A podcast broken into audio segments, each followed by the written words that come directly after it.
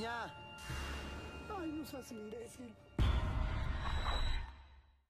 Hola, ¿cómo están? Bienvenidos al sensacional de Historia Mexicana, el podcast de intervención histórica. Este que les habla es Chuy Campos y estoy muy contento de estar con ustedes este día, domingo 19 de diciembre, eh, con el gusto de saludarles y aparte de darles ciertas eh, buenas nuevas, eh, porque ya, ya vamos a tener, así empezando, vamos a tener ya podcast en Spotify. De hecho, la, onda era empezar este, el 12 de diciembre, no por afanes este, religiosos, les voy a ser honesto, no porque se podría pensar así de que, ay, el Chuy salió guadalupano, ¿no? No, no, no tanto por eso, sino porque eh, les había comentado de que hay una, pues, un tipo de robo hormiga de relatos y que no están dando los créditos y este tipo de cosas. Entonces, para protegerlos, yo eh, pues adelanté las cosas, ¿no? Adelanté este tipo de, de cuestiones. Incluso, querida comunidad, tuve que... Eh, dar de alta en partners al programa. El programa yo no tenía la menor intención de generar ningún tipo de dinero con él ni nada por el estilo, pero lo tuve que hacer porque eh, YouTube tiene una política y es muy clara, ¿no? Este, si tú tienes eh, monetizado tu, tu programa, puedes eh, hacer uso eh, de, acuso de plagio y este tipo de cosas. Entonces, por eso lo tuve que hacer. Entonces, bueno, pues si la banda está ahí en el chat y ven que hay super chat y este tipo de cosas, no se sientan eh, comprometidos en dar dinero ni nada por el estilo. Solamente lo estamos haciendo para que no se roben los relatos. les agradezco muchísimo. Entonces, este va a ser el primer programa que vamos a grabar. Vamos a grabar para Spotify. El día de hoy vamos a tener un programa bien chido Vamos a tener un programa interesantísimo en el aspecto de eh, pues lo trascendente, lo trascendente que es eh, el cuerpo en la cultura.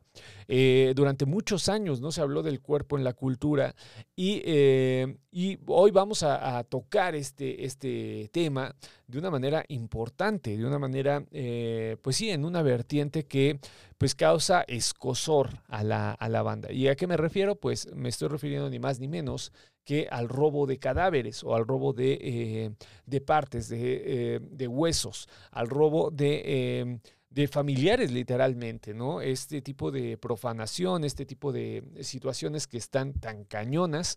Eh, vamos a hablar un poquito de ello. Y me van a acompañar dos colegas, una que tiene problemas de conexión, mi querida Patti, y que anda por allí, este, seguramente peleando con el, con el, este, con los medios tecnológicos como yo ayer estaba peleando, eh, eh, la querida Patti. Y también tengo a mi querido Rafa, al cual pongo en pantalla. Mi querido Rafa, ¿cómo estás, hermano?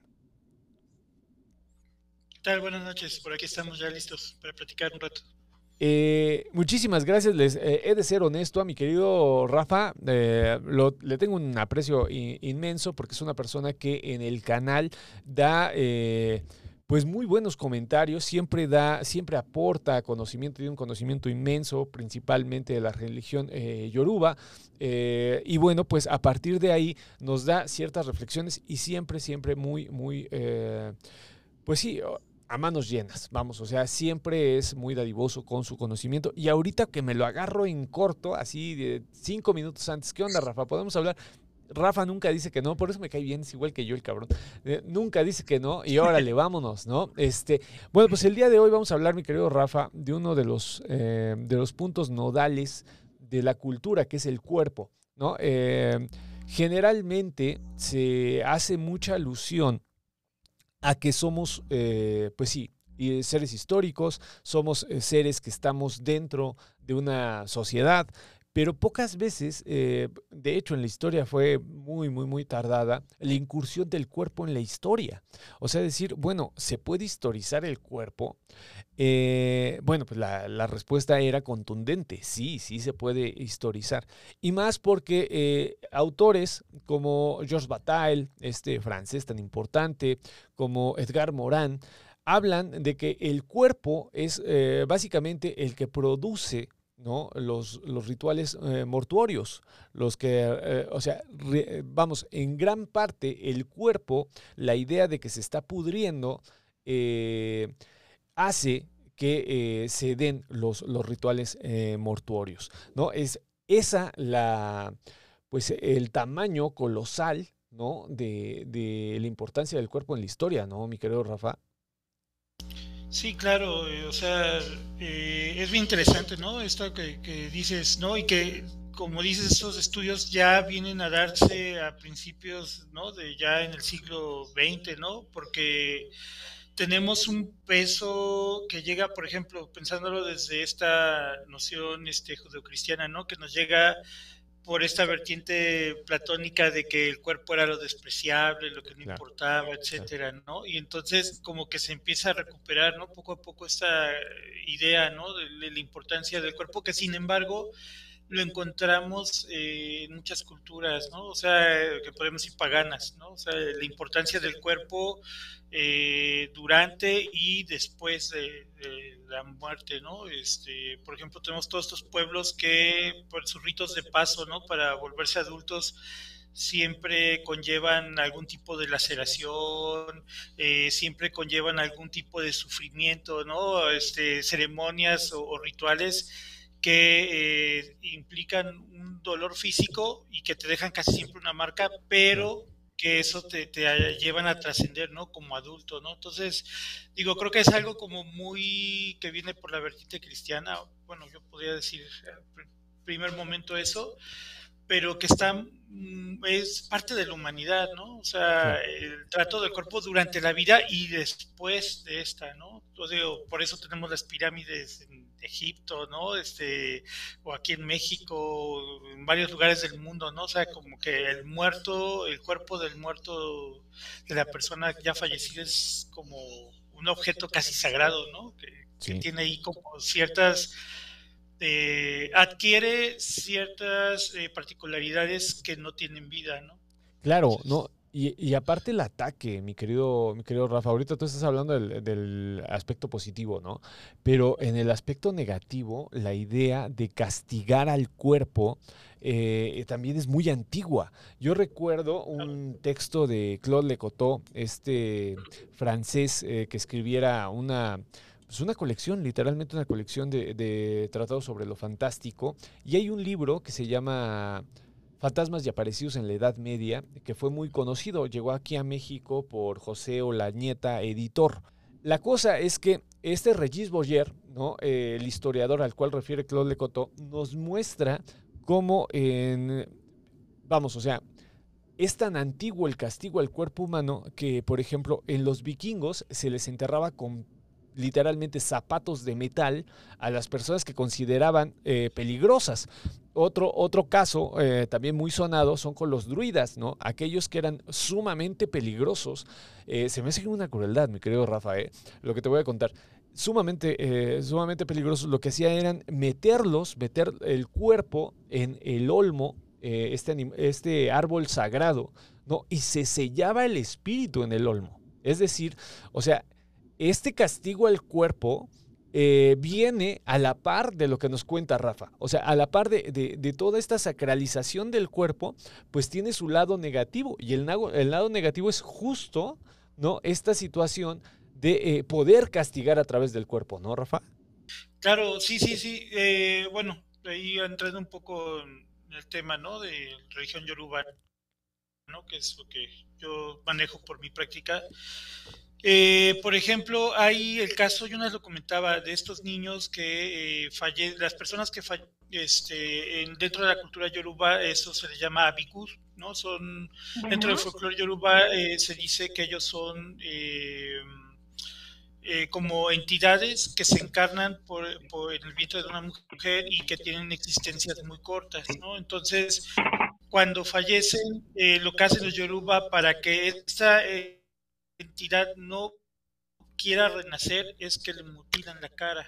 Újule. Mutilan la cara para que no quiera nacer, para que diga, no, no quiere, o sea, por si que si nace van a ser deforme, ¿no? Con las mismas mutilaciones, ¿no? Entonces, de alguna manera es marcar el cuerpo para que después no quiera volver, no, no quiera reencarnar en, en, en otro vientre y no, el cuerpo tiene ahí, te decía, ¿no? Esas cualidades, este, como que trascienden, ¿no? Claro, claro, claro. Por el propio. Claro, no, fíjate lo que nos está contando mi querido, mi querido Rafa, siempre, siempre es así de interesante lo que nos cuenta el querido Rafa. Esto yo lo desconocía completamente, ¿no? Esta idea de la mutilación ya ritual. ¿No? Es, es, una mutilación ritual para que no regrese. Tenemos fórmulas, por ejemplo, el requiem en Cantimpache, ¿no? Eh, que es el descanse en paz. A mí me da una ternura tremenda cuando la gente dice, ay, pues es un buen deseo. No, es una fórmula literalmente para que el cadáver no se levante. O sea, no estaban deseándole eh, algo chido al cadáver, le estaban ordenando que no se levantara. Eh, viene de una fórmula romana, a su vez, que era que la tierra se te haga leve. ¿no? Eh, se escribía esto eh, para que no se levantase el, cuerpo, ¿no? Acá, lo que nos cuenta Rafa en la religión yoruba, pues es el trastocamiento del cadáver, fíjense qué interesante, o sea, el trastocamiento del cadáver para que no se vuelva a reencarnar. Esto está, está cañoncísimo. Ya tenemos a la querida Patti en línea. Hola Patti, ¿cómo estás? Hola doctor, buenas noches, muy bien, gracias peleando, ¿no? Con la tecnología. Eh, pinche tecnología nos trae locos ahorita a todos. Sí, sí, sí, así es, doctor. Una disculpa a todos los que los que están escuchando. Eh, una disculpa porque ya ya no ya no pude conectarme a, a la llamada. No, no te preocupes, pero la situación está chida porque te tenemos acá, mi querida Patti, que es lo, interesante. Estábamos hablando, eh, el querido Rafa y yo, sobre eh, la historicidad del cuerpo, ¿no? Cómo entra muy tarde a los estudios de historia, eh, los estudios del cuerpo, ¿no? Cómo este robo de cadáveres, pues de cierta manera tiene que ver con la historicidad y la sacralidad del cuerpo, ¿no?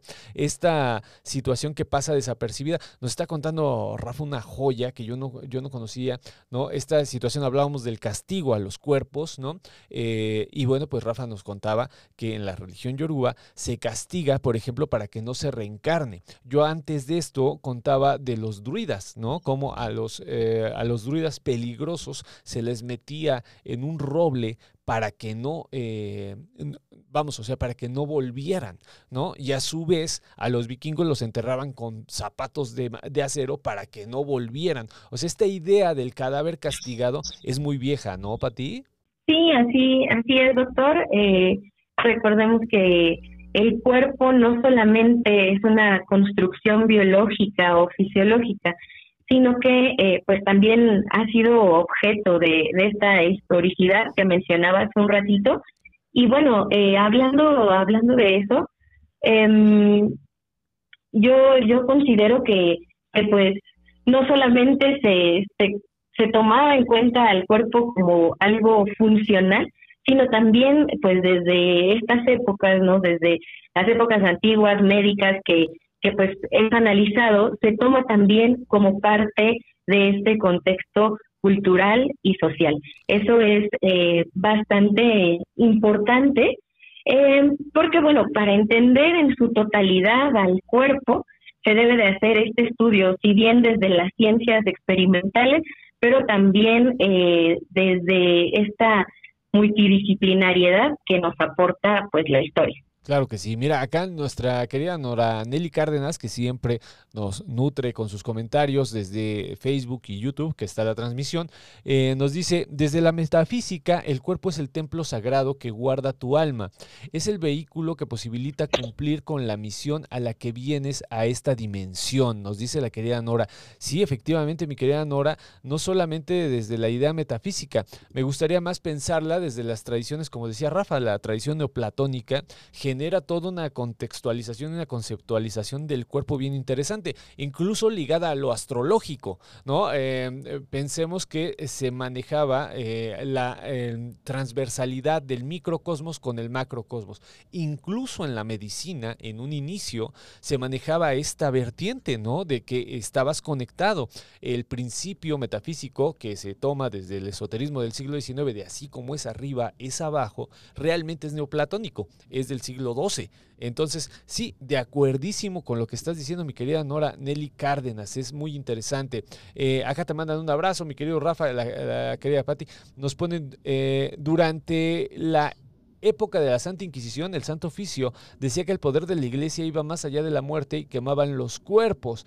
La idea de, la cremación en la religión católica, sí también en algunos casos, no en todos, mi querido Pipo y Tony, eh, obedece a pues a un castigo. ¿no? Eh, también tiene que ver, pero eh, realmente también hay que, hay que ser honestos, hay eh, sincretismos en los cuales se prefería la cremación. Durante muchos, muchos años había comunidades que preferían la cremación antes que, que la sepultura. Esto este, a inicios del siglo XVI está sumamente documentado. Si mal no recuerdo, es Yolot González, esta historiadora de la religión, la que hace mucho hincapié en esto. Nos pone, eh, la querida Fenice, nos pone, Bichat describía que la muerte no es solo el final de la vida y la vida como una condición para morir. Un cuerpo por el mero hecho de estar vivo ya estaba muriendo.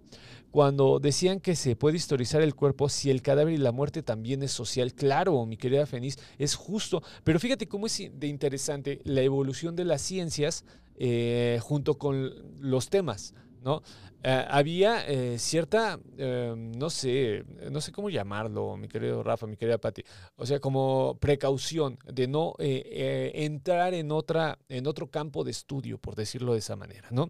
Se hace en 1930, en la década de los 30, la historia, la síntesis de, historia económica y social, es cuando empieza más o menos la apertura y un genio, un genio de la historia, que es Mark Bloch, hace por primera vez los reyes taumaturgos, ¿no? Hace por primera vez un estudio en donde se habla del carácter sí social, pero mágico de, eh, de, los reyes, ¿no? Entonces empieza a evolucionar, evolucionar y evolucionar. Y es hasta los años 70, mi querida Fenice, cuando la historia se da permiso de estudiar el cuerpo. O sea, para que te des una idea, hay, eh, como siempre, hay ciertos locos, ¿no? que empiezan eh, a estudiar desde antes, pero ya como convención es en los años 70, ¿no? Eh, en donde se da esta situación. Pero muy interesante lo que nos apunta la querida Feniz. Me, me, recordó el poema de Ante un cadáver de Manuel Acuña que hablábamos hace un par de semanas, ¿no? que habla exactamente de lo que nos comenta aquí la querida Fenice. Acá nos pone... Ah, bueno, están platicando aquí ellos. En el sistema religioso católico, el cuerpo humano terrenal es depósito de concupiscencias y pecados. Al morir, los rezos buscan la resurrección y se habla de un cuerpo glorioso. Oye, Pati, tú aquí le sabes a, eh, algo, ¿no? Al tema.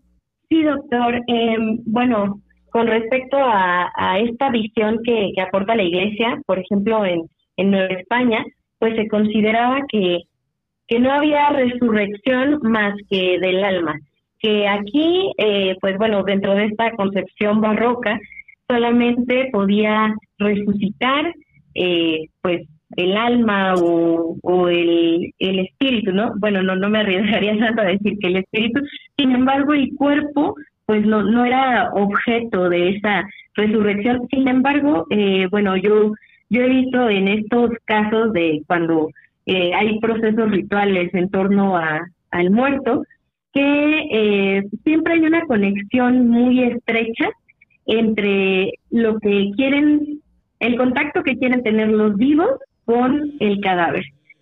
Y bueno, es en torno a esto que se hacen los restos. Eh, también eh, se puede mencionar que el espacio que se utiliza para el culto a estos cadáveres dentro de la religión católica pues también nos da como que este tipo de, de discurso de que el alma es la que resucita, pero el cuerpo es el que debe de ser santificado, así como el ambiente, doctor. Claro que sí, sí, así como lo está contando la querida Patti, así es, y en contraposición a lo que eh, se conoce por, también por españoles, ¿no? principalmente Sagún, eh, eh, en donde se habla de que la cosmovisión del cuerpo de los antiguos pueblos americanos era completamente distinta. A mí me fascina la descripción que se hace del Mictlán, porque en el camino al Mictlán están hablando de la putrefacción del cuerpo humano. O sea, eh, los nueve niveles del Mictlán están hablando de la descomposición del cuerpo. O sea, fíjense la, diferencia de la, de, la forma de entenderlo. Unos dicen se tarda cuatro años en descomponer y llegar a la totalidad de los huesos y es ese el camino y el viaje. Fíjense qué interesante. Y otros, eh, la posición que dice Patty ¿no? Una, posición completamente ligada por esta idea del bien y el mal. Otros más terrenos, quizá, ¿no? Pero igual de interesantes. Súper interesante lo que nos pone Laura Mercado y lo que nos comenta Patti. Acá nos pone el querido Pipo y Tony. En Antígona de Sófocles castigaron al hermano de Antígona no enterrándolo. Efectivamente, eso fue una... Eh, pues sí, un ritual muy, muy, muy... Eh, propagado por Europa.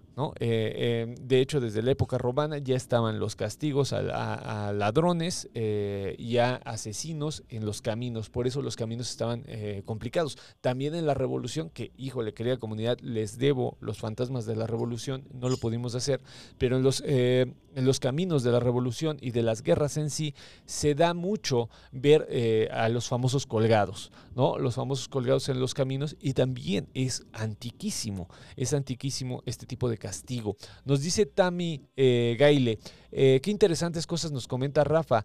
¿Qué se estudia en el conocimiento yoruba? Es muy profundo, que se estudia en el conocimiento yoruba, es muy profundo. No, no, y no solamente mi querido Rafa le sabe a lo yoruba, él es historiador también, al igual que, eh, que Patti, que yo somos historiadores, estudiamos este tipo de temas, ¿no? es decir, que tengan plena confianza y seguridad de que lo que les está diciendo Rafa está consensuado, está estudiado, no se le ocurrió ahorita, sino que le, sabe, le sabe bastantito.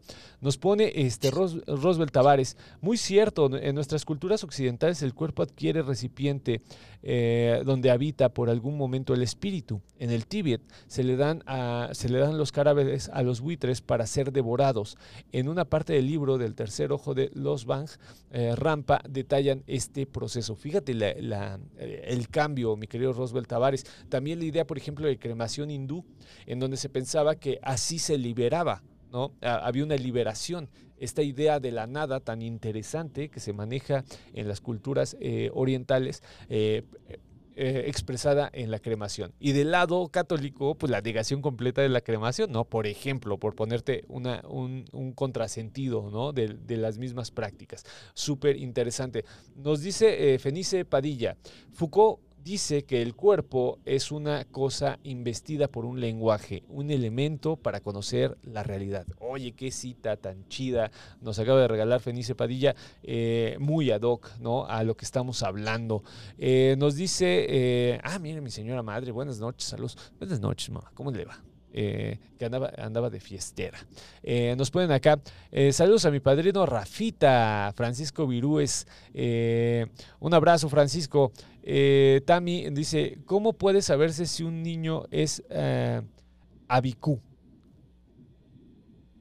Nos preguntan aquí. Abicú, estos, estos seres que mueren.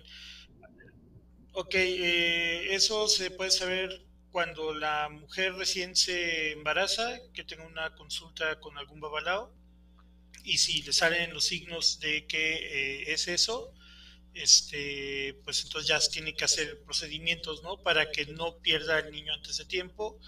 Y aparte, digo, de la vigilancia médica, ¿no? Y todo, ¿no? Este, pero aparte llevarlo ritual. Y cuando el niño ya nació, para saber que no sabe que no vaya a fallecer este pequeño, este, pues se le tiene que, lo mejor es ahí que el niño recibe una consagración que se llama mano dorula, es una consagración que dura tres días, porque ahí se conoce el signo de destino del niño. Entonces, si tiene un signo de Abiku, entonces hay que también entonces precisar si lo es o no durante esa ceremonia y entonces también comenzar todo otro tipo de rituales para asentarlo a la tierra. Sí, o sea, es una super especialización para, para sacar esta situación, ¿no? Porque es complicado, por lo que entiendo. Sí, es que eh, la cuestión así muy rápido, eh, se supone que estas entidades son algo así como los duendes, ¿no? Como los chaneques, como, como niños que están jugando en el monte. Casi siempre dicen los yoruba que al pie de las ceibas, ¿no? O, o al pie de ciertos árboles juegan y que entonces que ellos dicen, bueno, este, pues me toca reencarnar, ¿no? Este, voy a regresar tal día a tal hora, ¿no? O sea, ya saben ellos el momento de su muerte, ¿no? Y entonces, si logran nacer, si nace, entonces la cosa es poder retrasarlo para que no se, no llegue eh, o no regrese el día y a la hora en que se supone él tiene que volver. Ah, Casi siempre después de los siete años ya es muy difícil que una bicu fallezca. Sí. Ok, ok, ah, súper, súper interesante. Eh, oigan, Eh, bueno, iremos pasando sus comentarios, querido, querida comunidad. Vamos a tenerlos presentes todo el tiempo. Vamos a hacer la plática así como lo estamos haciendo con Patti, eh, que está vía telefónica porque pues, le está jugando una mala pasada el internet. y también con el querido, con el querido Rafa. Pero eh, lo que sí este, les, les quiero comentar es que tenemos un teléfono en cabina, que es el 55 74 67 36 43, y en ese teléfono nos pueden ustedes mandar las, em, los relatos, las em, anécdotas, las situaciones que hayan vivido con respecto al tema de hoy, que es el, eh, la profanación y robo de cadáveres. ¿no? Ah, hablando de esto, hablando de la profanación, mi querida Patti, mi querido Rafa, traje un video, eh, tengo el video de que circuló en redes hace un par de semanas, si no es que un mes ya tiene este video, y que eh, es el siguiente. Lo ponemos a continuación para que lo vea la gente.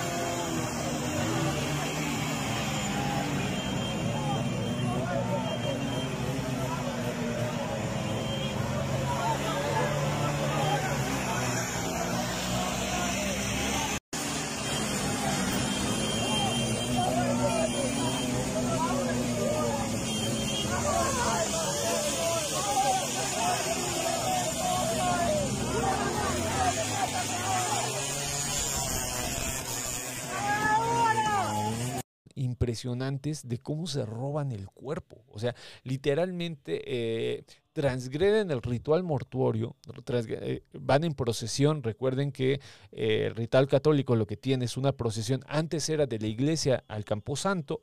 creo que en algunos lugares se sigue haciendo, ya sea con carroza o no, pero lo establecido era la procesión. ¿No? Hay gente que aún la conserva eh, caminada, ¿no? La procesión iba con salmos, eh, con rezos, era todo, todo, todo, todo un, un, eh, pues sí, un último, un último elemento ritual. Y eh, aquí vemos cómo lo transgreden completamente, llegan en las motos, empiezan a, hacer ruido para que no se escuche el llanto y el grito. No sé si se, perci- eh, si se percataron de eso, querida comunidad, espero que sí. La gente que llega empieza a hacer ruido, ¿no? Con los motores de las motos y literalmente se roban el cuerpo. Dejan el, el ataúd, el féretro, lo dejan tirado en la calle y eh, suben el cadáver ya, ya tratado el cadáver. Se ve, mi querida, eh, mi, querida Pati, mi querido Rafa, se ve que el, el cadáver ya está tratado, ya, está, ya, ya fue limpiado, ya está, am, vamos, lo que se le llama amortajado. Y eh, lo sacan del féretro, literal, así completamente transgresores. Lo suben a una moto Honda, ¿no? Eh, de una cilindrada de 125, cuando más, que hace un montón de ruido, y se lo llevan. ¿Qué opinión les merece esto, mi querida Pati, mi querido Rafa?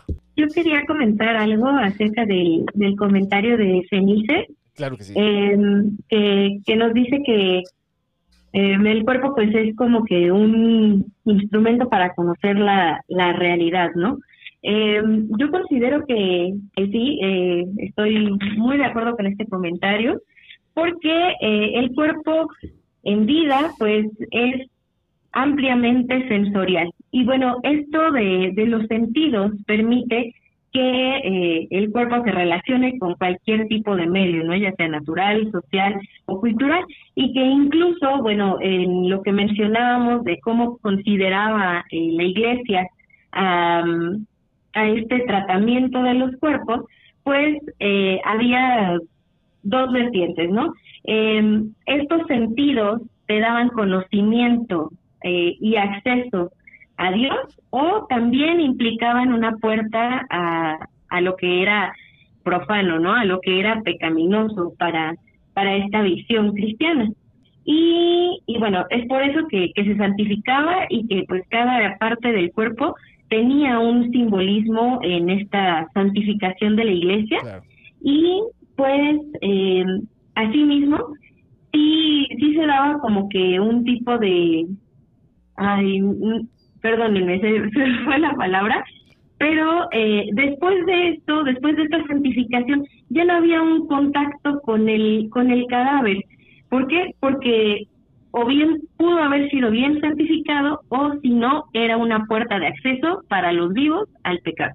Claro. Claro, claro, claro. La transgresión al cuerpo ya después de muerto eh, siempre eh, conduce a otros, a otros estadios, ¿no? Por eso la idea de profanación es tan compleja. Eh, muchísimas gracias, mi querida Pati. Y con respecto a este video que acabamos de ver, mi querido Rafa, ¿cómo ves? Pues me, me recordó, digo, va a sonar un poco chusco, este, hace unos meses que veía que igual murió un chico de una banda o algo así, no recuerdo de dónde era el video, y que fueron todos sus amiguillos, ¿no? Este, a bailar el reggaetón y perrearle y todo, ¿no? En, el velorio y todo esto, ¿no? Eh, es que sí, sí es bien complejo, porque realmente esta idea, ¿no? De que, de que por última vez haga lo que le gustó, ¿no? Porque en este caso, por ejemplo, dices que era un criminal que, que sí mataron, ¿no? Entonces le cortaron la vida, como que no pudo decir por última vez quiero hacer esto, ¿no? Entonces, este, como esta idea de que a mi compa no me importa, aunque sea muerto, ¿no? Y, digo, es transgresor, pero al mismo tiempo, eh, como que en ciertos códigos, no, ¿no? O sea, en ciertos eh, códigos de grupos, no, porque, por ejemplo, eh, tenemos pues un montón de casos así, ¿no? Por ejemplo, en literatura, el Cid campeador, ¿no? O sea, va a la batalla muerto, ¿no? Y lo montan muerto y gana la batalla muerto, ¿no? Este, o por ejemplo, me acuerdo de esta serie de vikingos, ¿no? De Netflix, que le hacen lo mismo a, este, no recuerdo cómo se llamaba, el hijo de, de Ragnar, ¿no? Este, aquí en la serie, ¿no? Y entonces, bueno, esta, digo, también le ocurre eso, ¿no? Ahora, este, digo, y eso es en positivo, ¿no? De que, que mi, mi amigo vuelva de su último viaje, ¿no? De su última vuelta. Pero también ocurre negativo, es lo que estamos hablando ahorita en, el Telegram, ¿no? Este, justo antes del programa. Eh, tengo una compañera del doctorado, eh, Claudia Castillo Jiménez, ella es eh, de Colombia, y ella estudia toda esta cuestión de la, la violencia, ¿no? el simbolismo, ¿no? Las estructuras simbólicas de la violencia. Y eh, ella una vez nos contaba eh, de esta cuestión que hacen los paramilitares, ¿no? Que llegaban, eh, cuando asesinaban a alguien, ya pues encontraban el cuerpo pues muy mal, ¿no? Los torturaban, etcétera. Los enterraban y después llegaban los paramilitares y los volvían a sacar y les volvían a hacer otras torturas al cuerpo. ¿No? O tipo, tipo, este, como en la Iliada, ¿no? Este, como le hicieron al cuerpo de Héctor, que lo amarró este, Aquiles en el carruaje y que le da las vueltas a la ciudad, algo así es lo que hacían también, ¿no? Nos contaba, lo amarraban en camionetas y, lo, lo, paseaban alrededor, ¿no? Y lo dejaban ahí tirado. Y ellos decían que era porque lo volvían a matar. Entonces, eh, como y otra vez vuelve esta idea, ¿no? Que lo que le haces al cuerpo eh, ya muerto eh, trasciende, ¿no? O sea, como que se lo va a llevar todavía este, a ultratumba, ¿no? Claro. O sea, va a dañar al alma, ¿no? Es como que esta idea de poder, pues desmedido. Claro. Todo esto, querida comunidad, lo contamos, tanto Patti como Rafa, eh, y como un servidor lo estamos contando porque el tema de hoy es sobre profanación eh, y eh, robo de cadáveres. Entonces se me hace pertinente hablarles pues, de, toda la conceptualización del cuerpo, ¿no? Qué, qué, tan interesante. Fíjense ahorita cuánto tiempo llevamos hablando de estos aspectos que pareciera que son cualquier cosa y no. El cuerpo siempre ha sido un elemento sagrado. Entonces, en ese sentido, es por eso que se cuida tanto y también eh, se lastima tanto. ¿no? O sea, eh, así como, como se vuelve sagrado, pues también es un elemento para rituales, también es un... Ahorita vamos a hablar de ello. Eh, e, es, vamos, o sea, es, es algo que, que tiene un peso increíble en la, la, historia de la humanidad. Acá nos pone Jack Cisneros, nos pone Ah, caray, es un, es un gran, A ver, vamos a, vamos a reducirlo un poquito. Ahí está. Dice, el cuerpo físico es un campo de energía con una frecuencia específica en equilibrio dinámico con sistemas superiores de energía que lo alimentan a nivel celular. Esta alimentación se recibe a través de los meridianos que corren a través del cuerpo, suministrándole el fluido de energía que requiere cada órgano. Es también llamado yo inferior funciona en la tercera dimensión, en el plano material denso. Es el punto de anclaje del Hijo de Dios, el hombre de la materia física. Por medio de él ejecutamos nuestros actos físicos y nos movemos durante cada existencia en el plano material. Nos dice la querida Jack Cisneros.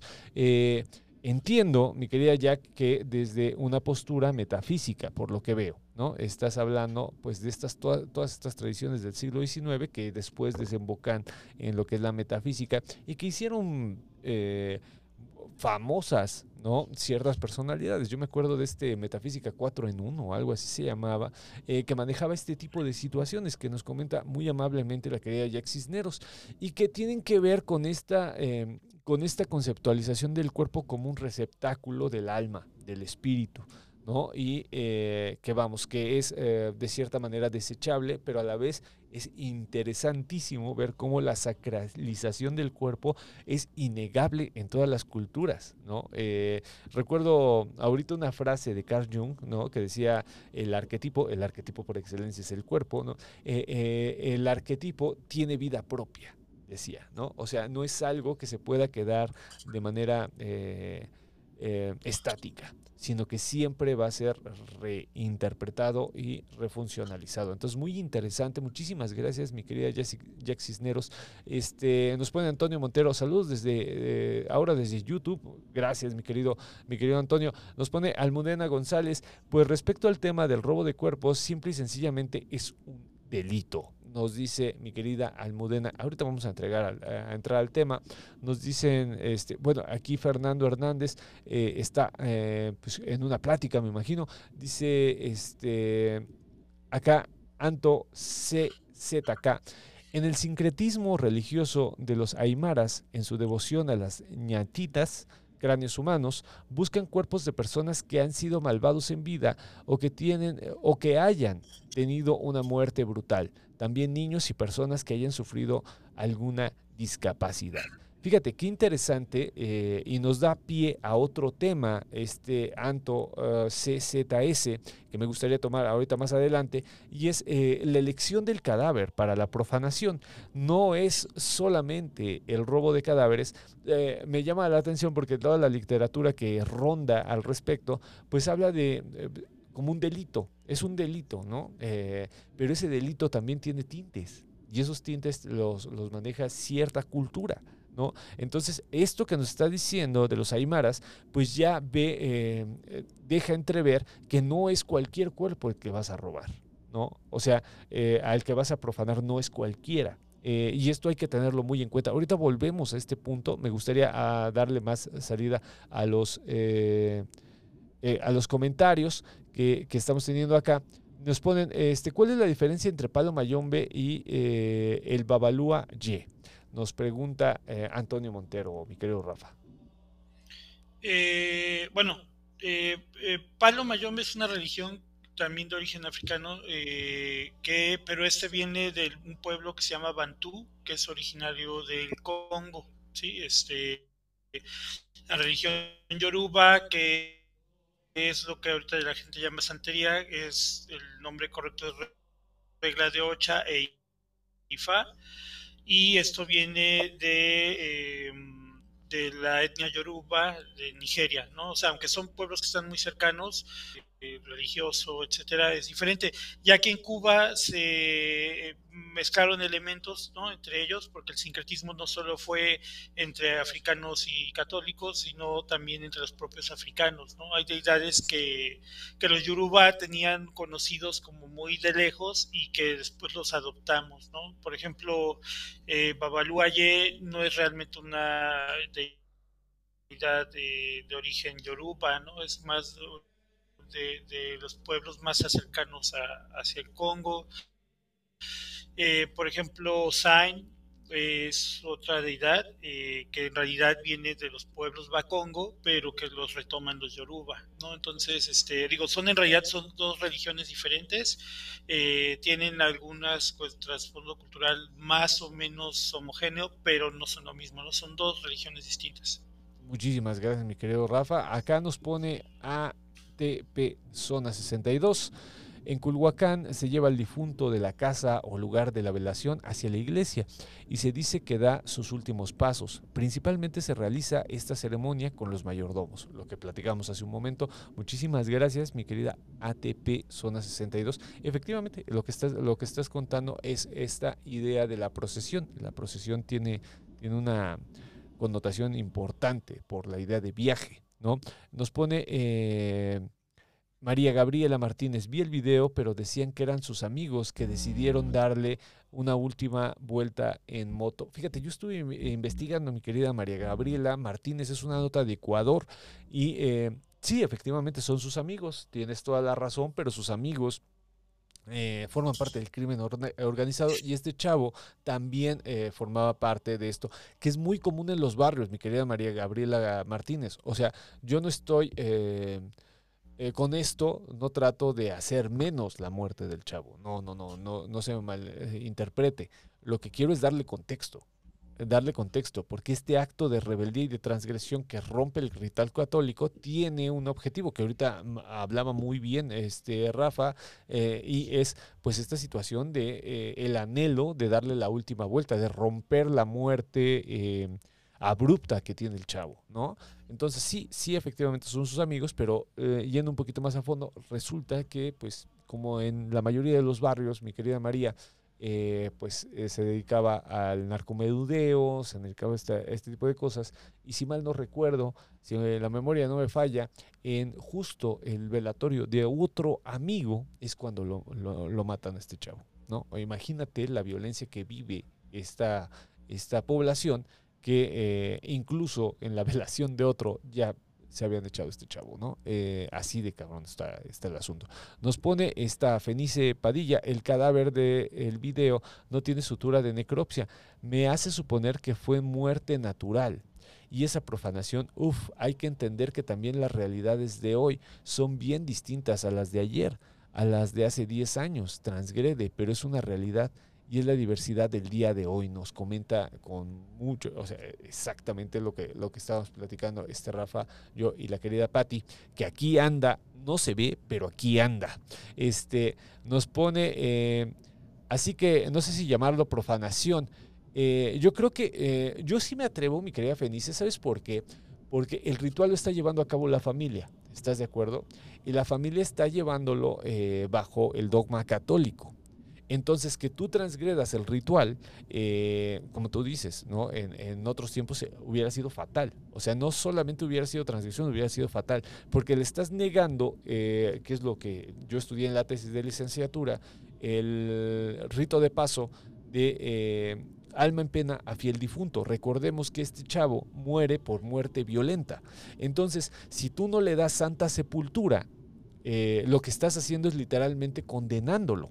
Eh, por ello, me atrevo a decir que en términos eh, estrictamente, ahora sí que me voy a poner muy, muy, profe, pero en términos estrictamente antropológicos, sí está eh, esta idea de la profanación como que muy, muy, muy a la vista. Pero desde el lado, desde la óptica de los chavos, pues claro que no, ¿no? Así como tú dices, ¿no? La, la óptica de los chavos es un anhelo de quitar esta muerte fea, ¿no? esta muerte que sufrió, que es sumamente violenta. Eh, nos pone eh, Anto, eh, ah, recordé el caso del presidente Melgarejo en, Bolivia, que su cuerpo fue profanado en Perú, país donde fue asilado. Nos agrega al comentario anterior, mi querido Anto. Muchísimas gracias. Ahora sí, queridos colegas, les, recuerdo que el, el, teléfono que tenemos en cabina es el 5574 67 36 43 y que si ustedes tienen algún comentario que nos quieran hacer eh, en esta transmisión, lo pueden mandar por audio de WhatsApp y nosotros con todo gusto lo escuchamos, lo vemos acá. Ahora sí, el eh, robo de cadáveres. Estuve checando, querida comunidad, estuve revisando sobre eh, desde cuándo se da este tipo de situaciones. Ah, lamentablemente mi, querido Rafa se nos fue también. ah, ya volvió, recién, recién llega Acá ya, lo, tenemos nuevamente, que bueno, que no se nos fue mucho tiempo. Eh, les comentaba mi querido Rafa que estuve revisando y sí se da desde tiempos inmemorables. Eh, se hace mucho hincapié, si ustedes buscan en línea, se hace mucho hincapié en que el robo de cadáveres se da eh, principalmente cuando los médicos necesitaban estudiar el cuerpo humano, se, se da como comercio. Pero el robo en sí es antiquísimo incluso en, los, eh, en las tradiciones de los antiguos pueblos americanos, hablábamos de las muertas en parto, por ejemplo, ¿no? en, la, en la cosmovisión mexica, y cómo el cuerpo de estas personas era muy peligroso eh, que se le robara, porque iba a convertirse en una especie de deidad ¿no? Eh, trabajada por el eh, especialista ritual, que no sabemos el nombre eh, de los especialistas rituales. Recuerden que entra bajo la óptica católica con el nombre de brujo, pero no sabemos qué es, ¿no? A ciencia cierta. Y se decía que durante eh, un determinado tiempo, creo que son cuatro años, que recordemos, este viaje al Mictlan son los cuatro años porque es eh, la etapa de putrefacción del cuerpo, ¿no? Eh, durante esos cuatro años, el cuerpo tenía que ser vigilado. O sea, literalmente vigilado porque se lo podrían robar para usos rituales. Entonces, no se da con la medicina. Eh, es el primer punto que, me gustaría remarcar. En muchas tradiciones se da este robo porque en algunos casos, y ahora sí, en algunos casos el muerto es valioso socialmente. Es decir, que no se roba cualquier, a, cualquier cadáver. En este, en este punto, la muerte en parto, se, la tradición eh, mexica de los antiguos pueblos americanos, pues era una guerrera que había luchado para traer a la vida a un ser. O sea, no era cualquier cosa. Y a mí, eh, mi querida Patti, no sé qué te parezca esto, eh, se me hace fascinante. O sea, pensar que la mujer eh, es guerrera y que a, a, partir de eso está librando una batalla, se me hace interesantísimo que el cuerpo sea sacralizado de tal manera que puede ser utilizado para usos rituales cañones, ¿no? Sí, así es, doctor. Em, en específico, bueno, yo he estudiado dos casos. Eh, estos casos pues son novohispanos, en donde pues, eh, como, como lo menciona, el hueso de, los cadáveres, el cuerpo, pues es bastante importante para este ritual, eh, pues que se consideraba profano, ¿no? En, en Nueva España. Em, siempre, siempre tiene una función que es eh, la sanación o eh, la estipulación de, conjuros. Obviamente, pues esto mal mal visto para para la sociedad novohispana. Ahorita que, eh, que mencionaba esto, me, me acordé de, de estos dos casos, ¿no? Eh, y bueno, estos están ligados directamente a la a esa interacción entre vivos y muertos y también pues a esa eh, ese manejo de lo que se consideraba como una transgresión, ¿no? Em, no solamente a, este nivel religioso, sino también pues a nivel eh, anatómico, fisiológico, pues eh, se puede cuestionar mucho este tipo de procesos y también en la época que, que les menciono, en estos casos novohispanos, pues fueron eh, bastante debatidos porque pues se consideraban como rituales supersticiosos, así como, como lo menciona. Eh, sí, la, la superstición, eh, esta idea de profanarlo, siempre va antes del proceso ritual. Claro, claro. Y esta eh, pone en balance, o sea, estamos hablando, mi querida comunidad, estamos hablando del siglo XVI, ¿no? Que tenemos, eh, que data esta información de la cual nos está contando la querida Patti, pero desde antes seguramente se dio la práctica. Eh, estamos hablando del momento de encuentro en donde ya se empieza a generar eh, testimonio. Ya hay testimonio eh, que se puede perseguir por medio de la historia. El, historiador es un investigador. de hecho, esa es la etimología de historia, ¿no? Es conocimiento adquirido por medio de la investigación, es lo que significa. No, no es vatos que estudian el pasado, ¿no? Esa es gente que, investiga.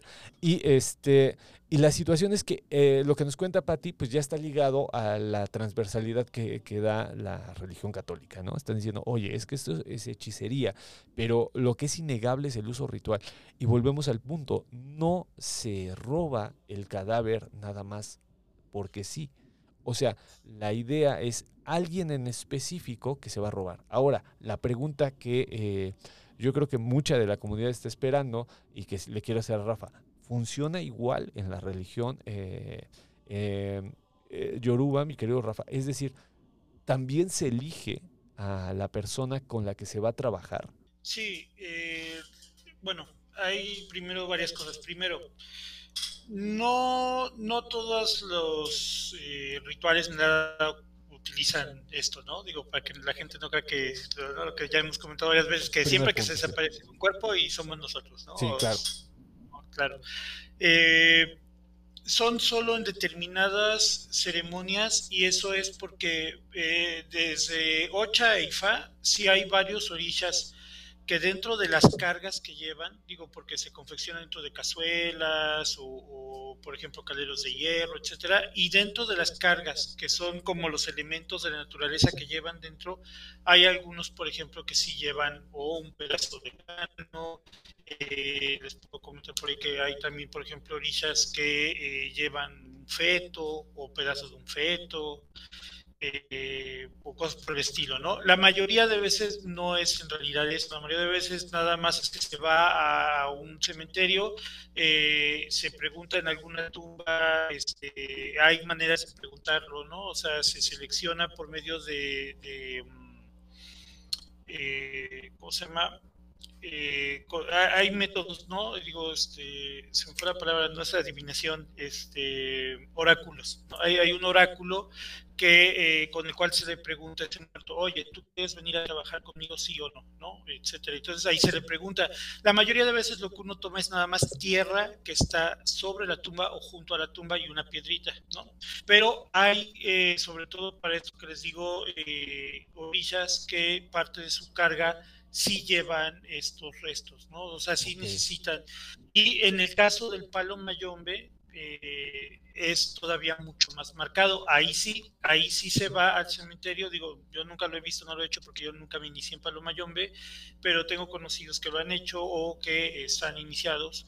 Y parte de, su ritual para alcanzar la más alta jerarquía dentro del Palo Mayombe, que es el Tata, Tatanganga, así se llama, eh, las mujeres es Yaya en Ganga eh, ellos se montan lo que se llama prenda o ganga, que es una cazuela de hierro que tiene tierras de diferentes lugares, eh, lleva el cráneo y los huesos, sobre todo el fémur, ¿no? Los, dos fémur y el cráneo de eh, una persona, ¿no? Este, y eso sí se hace así, ¿no? yo les digo, yo no lo he visto, me lo han contado mucho, que por ejemplo están fuera del cementerio y que de ahí, antes de entrar al cementerio, tiran, eh, se llaman chamalongos, son pedazos de coco seco, de cáscara de coco seco que están consagradas, son cuatro pedazos, se tiran. Y eh, hay personas que tienen como capacidades de medium y entonces luego dicen, sí, este, estoy en tal parte, de, parte del cementerio, me llamo fulanito. Y entonces entran al cementerio y encuentran la tumba con el nombre tal. ¿no? Digo, y, y, lo sacan. Ahora, digo, eso digo, realmente desconozco bien el procedimiento de, que si de verdad llegan y sacan como tal, ¿no? Porque también eso es cierto, eh, si uno va al mercado Sonora hay una venta ilegal terrible también, ¿no? De, restos, ¿no? O sea, de restos de todo, fetos, este, cráneos, entonces, eh, hay otras personas que, bueno, más que nada te dicen, no, pues tengo tantos, mira estos cráneos, este, escógelo, entonces lo preguntan ahí, ¿no? Esa es otra, otra cosa que yo también he escuchado, ¿no? Entonces, pero sí, no es cualquiera. Eh, por ejemplo, les voy a contar un caso aquí. Eh, hay un funcionario de, gobierno aquí en Jalapa, no voy a decir de qué nivel para no meterme en broncas, pero él, él es babalao y espalero y eh, viene de una familia eh, que tiene mm, pues siglos, eh, digo literal, tienen por lo menos 200 años teniendo fincas cafetaleras, etcétera. Y una vez platicando con el custodio del, cementerio de Jalapa, nos contó, dice, no, ella se llevó los se llevaron los restos del abuelo, vino el nieto, pues esta persona. Y dice, y, y él solito, sin saber nada, el, custodio me dice, y bien raro usted cree, dice, llegó con un caldero de hierro y se llevó ahí los huesos del abuelo. Ah, caray. Y yo, pues bueno, yo que sé del tema, dije, este canijo ya puso a trabajar a su propio abuelo, ¿no? O sea, a su propio, porque el abuelo hizo una gran fortuna. Claro. Entonces se lo lleva porque con él va a ser una gran fortuna. Y Ah, eh, sí, claro, o sea, la- la- la cualidad que tuvo en vida es mucho de la cualidad que te va a dar, ¿no? Ah, Para lo va a servir. Sí, o sea, hay una correspondencia entre esto, ¿no? Este, por eso es que sí se escoge el cuerpo, ¿no? Eh, por ejemplo, hay- en Palo Mayombe hay un tipo de gangas o prendas que le llaman judías, así se les denomina, que normalmente se, se utilizan, es así, para hacer brujería y hacer daños a, a- a las personas. Y eh, normalmente se utiliza el cráneo de una persona que en vida haya sido muy mala, ¿no? Un ladrón, un asesino, de estos terratenientes que eran matones, Sí, sí, sí. este, yo me supongo que en unos años van a estar buscando tumbas de narcotraficantes, ¿no? Cosas Desde así, luego. ¿no? O sea, porque lo que necesitan es el, el cara- una persona con ese carácter, ¿no? Claro. Porque lo que dicen los tatas viejos es de que no les sirve, por ejemplo, agarrar a alguien que fue muy bueno, muy este, eh, muy tranquilo, porque cuando tú le pidas que te haga algo ya malo o fuerte, etcétera, no va a querer. ¿no? Entonces Ah, siempre buscan tener eh, ese tipo de, de cuerpos, ¿no? Como lo que decían aquí de personas que han sido muy malas en vida.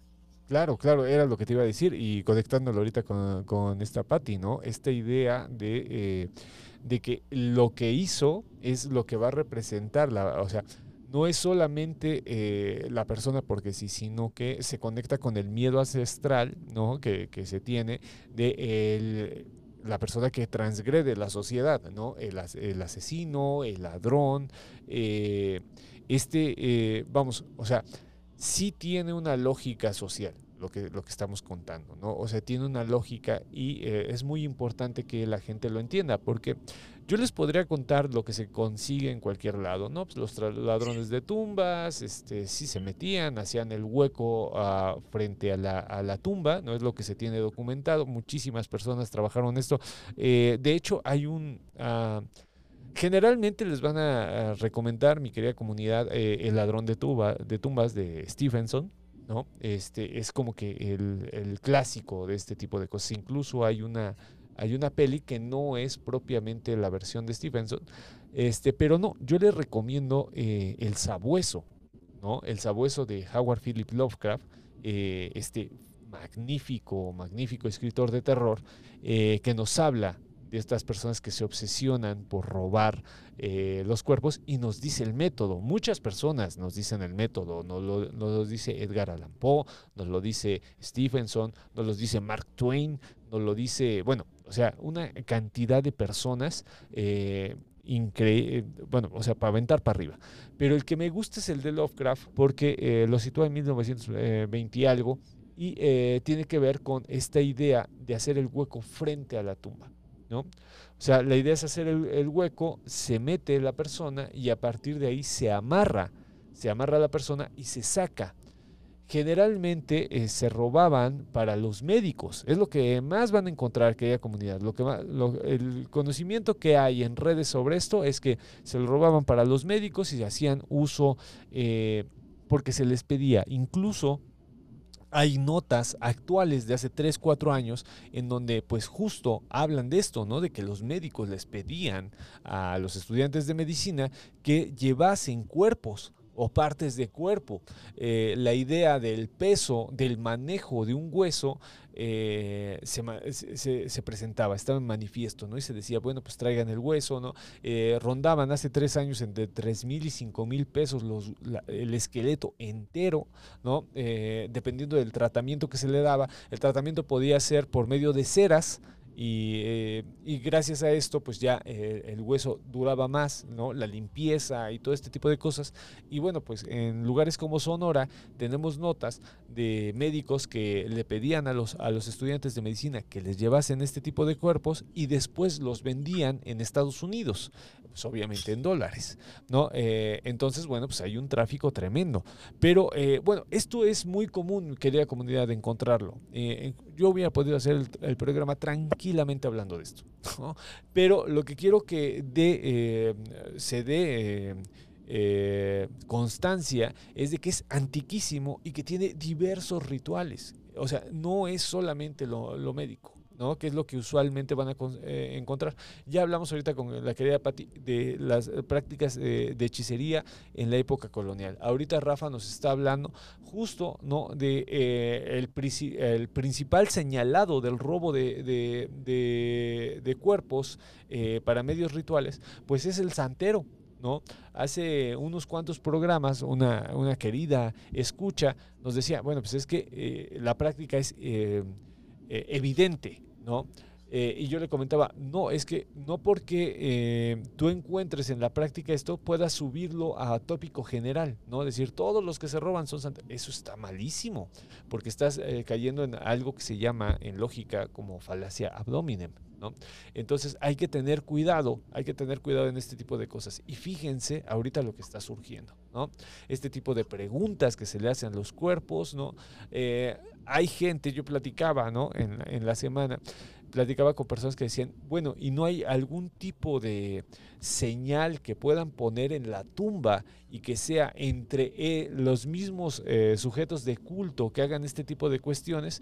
Eh, yo no sé, yo no sé, dije, lo, lo, hago público, quería comunidad, dije, bueno, pues voy a preguntarle a alguien que sí sepa si hay este tipo de, de señalamientos en donde dices, ok, este es parte de la religión y aquí la intencionalidad y la apropiación del cuerpo pues es eh, entendida, no es eh, transgresora. ¿no? Entonces ahorita le quería, le quería comentar a Rafita si existe tal, tal señal, pero por lo que entiendo, eh, no, no es por ahí, sino es por medio de oráculos, es por medio de preguntas, es por medio de otro tipo de lecciones, ¿no, mi querido Rafa? Sí, así es. Realmente mm, es difícil como que se utilice el cuerpo de alguien que haya estado en la religión. Digo, no lo dudo, eh, sobre todo en el caso de Palo Mayombe, ¿no? Sí he escuchado que en Cuba existen prendas de gangas que eran, tienen la osamenta de eh, paleros que estuvieron pues hace tiempo, ¿no? Siglos décadas y que dicen que trabajan muy bien y todo, ¿no? Pero bueno, normalmente no es así, ¿no? Normalmente eh, se pregunta cuando van al cementerio y ahí van preguntando, ¿no? Tumba tumba o si tuvieran un señalamiento casi siempre en misas espirituales, ¿no? De espiritismo, en que un medium le dice, eh, también he escuchado eso, ¿no? Que dicen, búscame, estoy en el cementerio, me llamo fulanito. O que nada más te dicen, búscame en los cementerios de la ciudad, me llamo tal. Y me han dicho que han llegado y han encontrado el nombre tal, tal, y eh, tal cual, y que incluso les describen la tumba, ¿no? Mi tumba es así, así, así, y llegan, la encuentran y dicen que no, pues es esta, ¿no? O sea, cosas por el estilo. Pero sí, no es de que se deje un señalamiento y que digan, mira, aquí vas a poder venir a sacar, ¿no? Eh, más que nada es como ya por medio de oráculos, como tú dices. Claro, claro. Oye, mi querida Patti, y sobre este tipo de robo de, de, cuerpos eh, o de profanación, eh, ¿tú conoces algún otro método? Este, sí, doctor. cuando investigué este, este expediente de, de, la persona que trataban de, de resucitar a través de, de la hechicería, me encuentro en que en el siglo XVII, que eh, esto ocurre, eh, se utiliza mucho una, eh, una droga, una neurotoxina de origen marino, llamada tetradotoxina. Esta droga, pues, em, se empieza a hacer uso de ella porque actúa bloqueando los canales de sodio de, del cerebro, ¿no? de, de las terminaciones nerviosas. Y, bueno, realiza diferentes tipos de estímulos, eh, tanto que pues el cadáver empieza a, reaccionar, empieza a tener eh, diferentes eh, reflejos nerviosos, que pues esto es, es muy común, es lo que se hablaba en ocasiones pasadas, pero pues bueno, sí, ocurre también este intento por, por manipular el cuerpo entre la vida y la muerte, eh, pues ocurre también a nivel bioquímico. Este es el ejemplo que, que yo he encontrado y que, eh, bueno, en el expediente yo, yo no encuentro el, la utilización de esa, de esa droga, de esa neurotoxina, pero, em, bueno, es una práctica de, del mismo tiempo. Fíjate, qué interesante. Yo no pensaría que, pues, alejados, ¿no? De eh, cualquier tipo de, conocimiento de este tipo. Y ahorita viene Patty y nos dice, no, mira, desde el siglo XVII se tiene conocimiento ritual de este tipo de, de, eh, neurotoxina que eh, se, le implementa al cuerpo, ¿no? Por, para, generar este tipo de, pues, no sé cómo llamarlo, Patty. No sé cómo llamarlo. Em, reanimación, ¿cómo lo llamaríamos, Pati? Es, es, es complicado, ¿no? Sí. yo creo que sí, doctor. Em, como sí, un tipo de, reanimación o de, de inducción de, de carácter cataléptico, que claro, eh, no podríamos mencionar que es carácter, de carácter cataléptico en el siglo XVI, porque es un término del siglo XIX, ¿no? Cuando se empieza a tratar todo esto. Eh, sin embargo, pues eh, sí, esto es bastante eh, interesante, bastante complicado, ¿no? Porque, eh, bueno, eh, seguramente escuchan este programa muchas personas que saben de, de bioquímica y pues bloquear este tipo de canales, ¿no? De sodio y de potasio a nivel cerebral, pues em, está está muy padre y también es muy cañón, ¿no? No solamente te bloquean y ya, sino que interrumpes el loop de, la electricidad a nivel corporal en su totalidad. No manches, increíble, mi querida Pati. Ya después hablaremos largo y tendido. Es que es, es un temazo. O sea, lo que acá, lo que traes es oro molido, mi querida Pati, está, está increíble. ¿Y tienes tú el documento? Sí, así es, doctor. Eh, bueno, el, los expedientes que yo he revisado, le digo, no he encontrado que se utilice esta esta droga en específico en este caso. Sin embargo, pues eh, actúa de, de manera sincrónica este proceso de la utilización de la tetradotoxina durante el siglo XVII. Ok, ok, muy interesante, mi querida. Eh, eh, yo pensé que ibas a decirnos el legajo, te iba a decir, no, párale, párale, párale, porque te digo que aquí está, así como hay robo de cadáveres, acá hay robo de relatos. no te, vayan, a robar el expediente. Imagínate, ¿no? Qué coraje. Eh, También quería mencionar otra cosa, doctor, perdón por interrumpirle, acerca de que nos decía de, de las señales. en el Panteón de Municipal de Pachuca, hay muchísimas tumbas eh, que son de masones, de protestantes, e incluso recuerdo haber visto alguna señalización de alguna tumba eh, wicca, no sé, a lo mejor estoy mal. Este, esto pues nos habla eh, de una estratificación también que, que ha tenido el cadáver a nivel social. Eh, si ustedes van al Panteón de Pachuca, eh, mis amigos que están escuchando esto, eh, podrán darse cuenta que sí eh, difiere mucho la tumba de un masón a la tumba de una persona este, católica, por ejemplo, o la tumba de un protestante ante estas dos. Y bueno, es muy interesante porque también esa señalización nos habla de la clase, ¿no? Y es algo que Corbin menciona muy repetidamente, que nos dice, el cadáver y el cuerpo son señales de la clase. El cadáver y el cuerpo te llevan a, eh, a saber la clase social de la persona, ¿no? Ya sea eh, por este estado que, que mencionaba de putrefacción, por en vida o por eh, los niveles sensoriales en los que se manejó el cuerpo. Claro. Claro, claro, claro. E, es, muy, muy, muy, muy relevante lo que estás diciendo porque justo la estratificación en los, en los cadáveres es evidente y no la habíamos tocado en todo el programa esta situación de, eh, incluso también se menciona que las fosas comunes son las que más sufren robos, ¿no? Esta situación de que se lleven los cuerpos. Recuerdo ahorita una nota eh, periodística también al norte del país, de, si mal no recuerdo es Tijuana, de que ah, toman a un chavo que en la mochila llevaba cuerpos que encontraba de las fosas comunes. ¿no? Y, se los lo robaba y los vendía, ¿no? Esto no puede pasar, por ejemplo, a una persona que tiene un monumento gigantesco, ¿no? Que eh, está en un lugar, por ejemplo, que eh, le favorece, incluso no solamente dentro de los panteones fresotas, ¿no?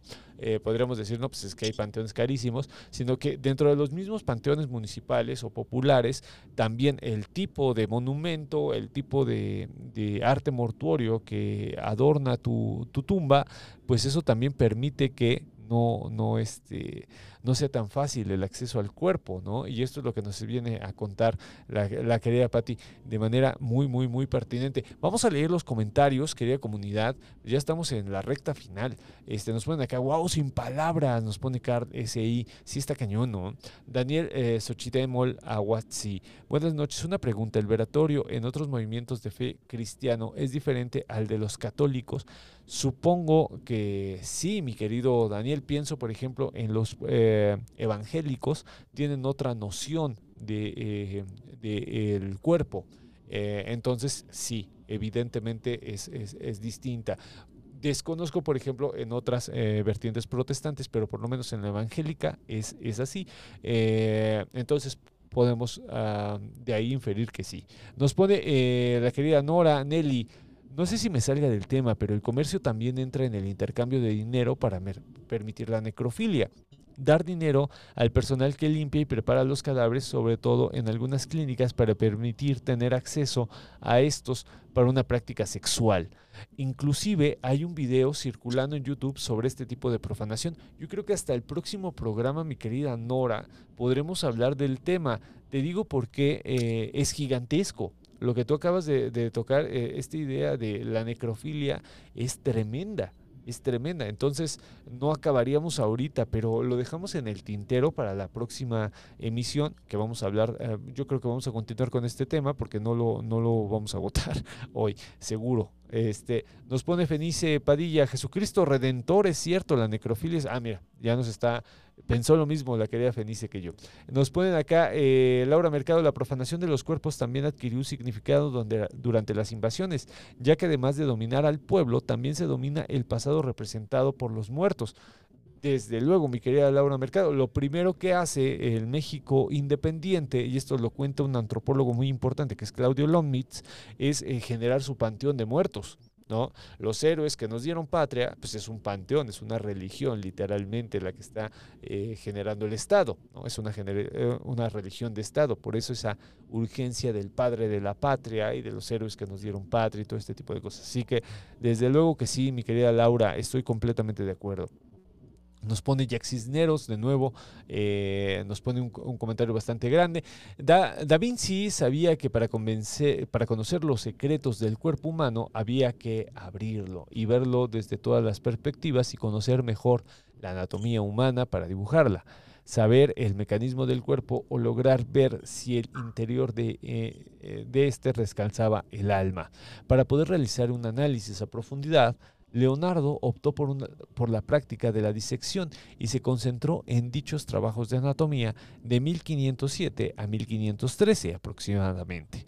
Se estima que Da Vinci diseccionó más de 30 cuerpos, algunos con permiso de hospitales, pero varios de ellos ilícitos, y con una ayuda del profesor de la anatomía de la Universidad de Pavia, Marcantonio de la Torre. De la Torre. Eh, hasta que en 1514 fue acusado de brujería y necromancia. Bueno, es que a Leonardo le pasó de todo. ¿no? Este señor era muy interesante y bueno, pues eh, pensar en esta idea del ingenio renacentista, mi querida Jay Cisneros, ahorita que tocas el tema, y que eh, pues está expresada en el hombre de Vitruvio, ¿no? Que es eh, ni más ni menos que Marco Vitruvio, ¿no? la expresión de la corporalidad como un mecanismo. Esto es súper, súper, súper interesante y también nos llevaría a otro programa. Y yo creo que aquí le hayas tú más, mi querida Patti, ¿no? Este, a este tipo de cosas que, que Rafa y yo, ¿no? Esta idea del cuerpo como mecanismo, ¿no? Es, es muy, muy, muy interesante. Nos ponen acá también, eh, Noranelli Cárdenas, nos ponen... Eh, estos comentarios de Patty me recuerdan la novela de Frankenstein. Sí, sí, recuerda muchísimo, ¿no? Eh, la novela de, Frankenstein. Nos dice Dani Chibi Kosen, aquí podría entrar sobre los famosos zombies en Haití. te preguntan, mi querida Patty, yo creo que sí, ¿no? Sí, exactamente, doctor. Exacto. Eso es lo que, eh, bueno, alguna vez consulté igual eh, referente a este tema y sí, es una práctica eh, que se asocia también con, con el vudú, me parece, y que pues lo vincula con el sistema nervioso. ni más ni menos. Mi querida Dani Chibi Kosen, ahí está. Desde luego, es que sonaba, claro, claro, sonaba este tipo de cosas. Eh, y Patti, súper generosa, ¿no? Como lo contó, padrísimo. Nos ponen acá, híjole, uno un poquito grande. Aquí ya lo, ya lo puede poner a, a buen tamaño. Dice, buenas noches. Mi abuela siempre nos platicaba, esto es de Angélica García.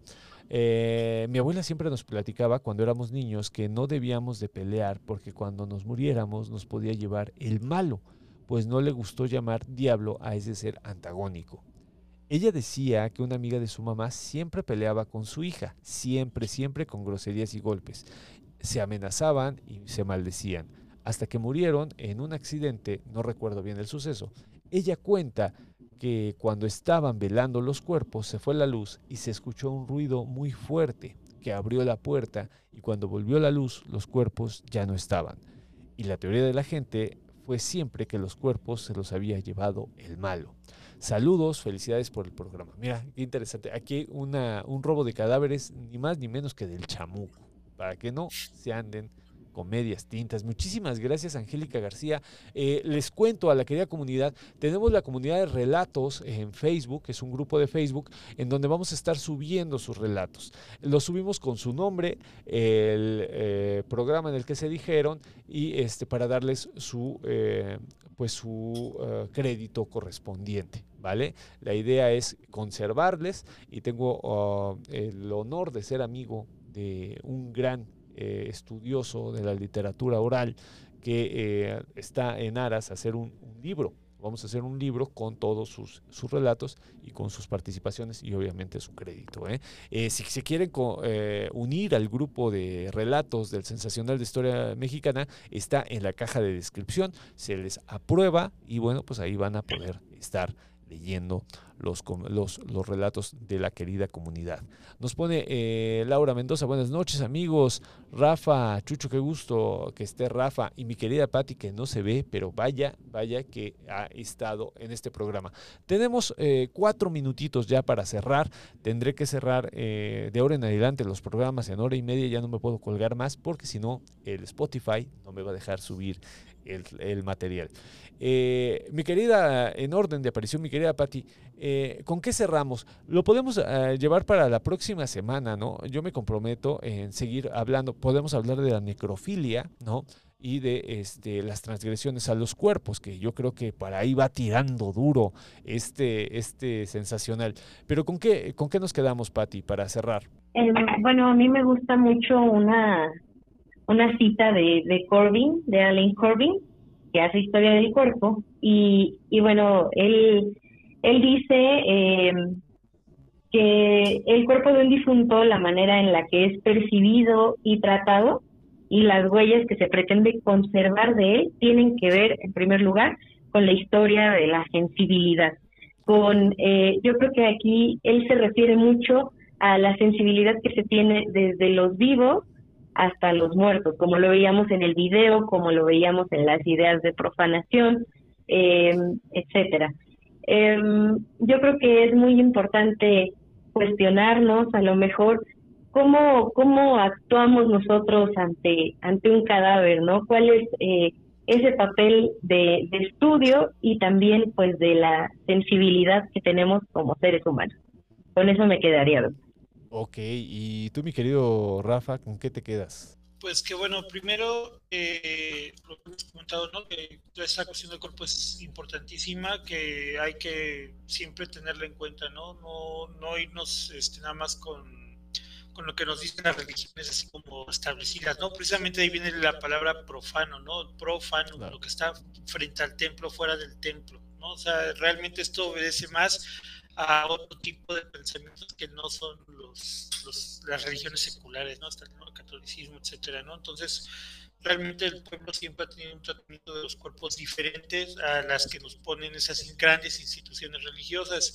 Y bueno, nada más eh, con la reflexión un poco lo que comentábamos una vez en el grupo de Telegram, eh, en el caso de las religiones este, de origen afro, ¿no? de origen afro América, eh, pues que yo creo que más que nada lo que se trata es de que se empiece a regular ¿no? Eh, eh, que por un lado el reconocimiento de esas religiones a nivel jurídico y por otro lado la regulación para que nosotros podamos seguir teniendo esas prácticas, pero sin llegar al límite este del delito, ¿no? Porque realmente ahí sí es una cuestión de atención, ¿no? Entonces, como que falta todavía abrirlo mucho para que se pueda también entonces regular esta otra parte, ¿no? Cómo puedes adquirir un cuerpo, de por qué medios, cómo lo puedes tener, etcétera, ¿no? Que bueno, vale nada más eh, precisar que nosotros solo utilizamos los huesos, ¿no? no nunca el cuerpo en putrefacción ni nada por el estilo. O sea, siempre es el, hueso. Claro, claro, claro. Esto eh, que toca Rafa es eh, importantísimo porque a partir de los años 90, gracias a esta gran proyección que tuvo el caso de los narcos satánicos, ¿no? se dio este, pues, este, esta embestida a las, todas las religiones de ascendencia afrocubana, más bien afrodescendientes, y empezaron, eh, comenzaron a atacarles, ¿no? Y a decir que había una serie de, situaciones. Incluso en la actualidad todavía eh, hay notas, recuerdo una muy fuerte, ¿no? Eh, que sucedió en la calle de Vizcaínas, en donde encuentran un cuerpo, ¿no? mutilado e inmediatamente, sin ningún tipo de reparo, eh, señalaron como santeros. No, santeros. Pues ni siquiera había ningún tipo de elemento, de nada, fueron santeros. ¿no? Entonces esto que nos dice Rafa es muy importante. Eh, yo me quedo con esta idea de la sacralidad del cuerpo. Fíjense qué interesante el uso, la, la forma de ver el cuerpo desde las ciencias sociales, colegas. O sea, Sé que luego somos medio pesados, ¿no? Sé que luego caemos gordos, ¿no? Porque siempre estamos eh, problematizando y criticando y todo este tipo de cosas. Pero créanme que eh, abre mucho, abre mucho. Y más eh, gente como Patty, ¿no? Que, que, le sabe de los dos, que, que, bebe agua de los dos ríos, tanto de lo neurológico y lo clínico como de lo social, ¿no? Que te dan pues una, una visión eh, eh, gigantesca. Yo me quedo con el primer, el primer arquetipo real ¿no? que, se tiene, pues es el cuerpo. ¿no? Y a partir del cuerpo están todos los relatos, ¿no? Todos los caminos conducen al cuerpo. Entonces, eh, yo creo que hay que atenderlo más, hay que también entender tu cuerpo es muy interesante, ¿no? El principio ético de la religión, queridos colegas, es la comprensión del cuerpo. ¿no? Eh, nada más que no se maneja de esta manera, ¿no? Eh, siempre está subyugado por la idea de la muerte, pero la comprensión del, del cuerpo es fundamental en las religiones. Entonces, eh, la gente que está aquí, la gente que le gusta este tipo de temas, pues entienda su cuerpo, ¿no? Desde el dogma, desde la idea, desde lo que, desde donde quiera entenderle, el cuerpo es muy importante, es histórico, y es eh, muy interesante de estudiar. Eh, yo les agradezco muchísimo. Vamos a estar entonces, les repito, en el Spotify el día de mañana a las 7 de la noche se sube nuestro primer sensacional. Y qué bonito que haya sido mi querida Patti, mi querido Rafa, pues los primeros invitados eh, de cierta manera en el programa de, Spotify. Me gustaría cerrar ahora sí con eh, cómo los buscamos y cuáles son sus trabajos. A ver, empezamos contigo, Patti. Em, a mí me pueden buscar eh, como Patti Bellamy en, en Facebook. Em, en Instagram estoy como Alejandra Bellamy. Y bueno, eh, he publicado algunos trabajos en El Independiente de Hidalgo. Era un periódico, actualmente pues ya, ya no está. no sé si aún se puedan encontrar y eh, bueno, creo que solamente, no, no, he tenido grandes publicaciones aún, pero eh, bueno, ahí me pueden encontrar para, para cualquier cosa, estoy a sus órdenes. Oye, mi querida Pati, ¿y cómo te buscan? Por ejemplo, si quieren leer tu tesis o algo así, ¿cómo te buscan? Em, bueno, mi nombre completo es Patricia Alejandra Chávez Rubí. Eh, si buscan en Google, pues están mis, mis participaciones en diversos congresos eh, algunos trabajos que se quedan en las memorias de, estos congresos también eh, están ahí. Lean a Patti porque es eh, formidable, es, es muy, muy, muy así, como que muy calladita, pero cada que habla es interesantísimo escucharle. Y mi querido Rafa, ¿cómo te buscamos a ti? En Facebook, José Rafael Mceo Cruz, nombre. ahí tengo un grupo en Facebook que se llama Estudio de Religión Yoruba Osha Ifa es donde más eh, publico. Eh, tengo otro grupo, bueno, un perfil de Instagram, eh, se llama Semillitas Yoruba, que también digo, luego voy subiendo algunas fotos, algunas cosas, ¿no? de ceremonias, etcétera, ¿no? Y bueno, Telegram, ya saben que ahí estoy, cualquier cosa me etiquetan y yo contesto. Y efectivamente, eh, no ni raudo ni perezoso, mi querido Rafa, todas las veces que se le pregunta algo, inmediatamente nos cuenta, al igual que eh, la querida Patti. Pues bueno, yo les agradezco muchísimo, eh, colegas, haberse aventado este primer intento, primer esbozo de hablar de estos temas. les agradezco a todas las personas que se suscriben al canal. principalmente ahorita le estamos pegando al YouTube por esta situación de que hay que proteger lo, que estamos haciendo. Eh, les agradezco mucho también que inviten a las personas, ¿no? Eh, oye, ¿sabes qué? Hay un compa que trata de hablar de manera seria de estos temas, que le mete, eh, pues, ganitas, ¿no? Que trae invitados bien chidos como Rafa, como Patti. Y bueno, pues gracias a ustedes que crezca el canal, pues no tengo cómo, cómo pagarles. muchísimas gracias. A mí me pueden buscar en Twitter como Chuy, Chuy-Campos, eh, arroba Chuy-Campos, y ahí estamos platicando para la próxima. Que tengan un excelente eh, inicio de vacaciones. Eh, la gente que goza de ese privilegio, felicidades, felicidades. les mando un abrazo y tengan un excelente inicio de vacaciones. Nos estamos viendo. Hasta la próxima.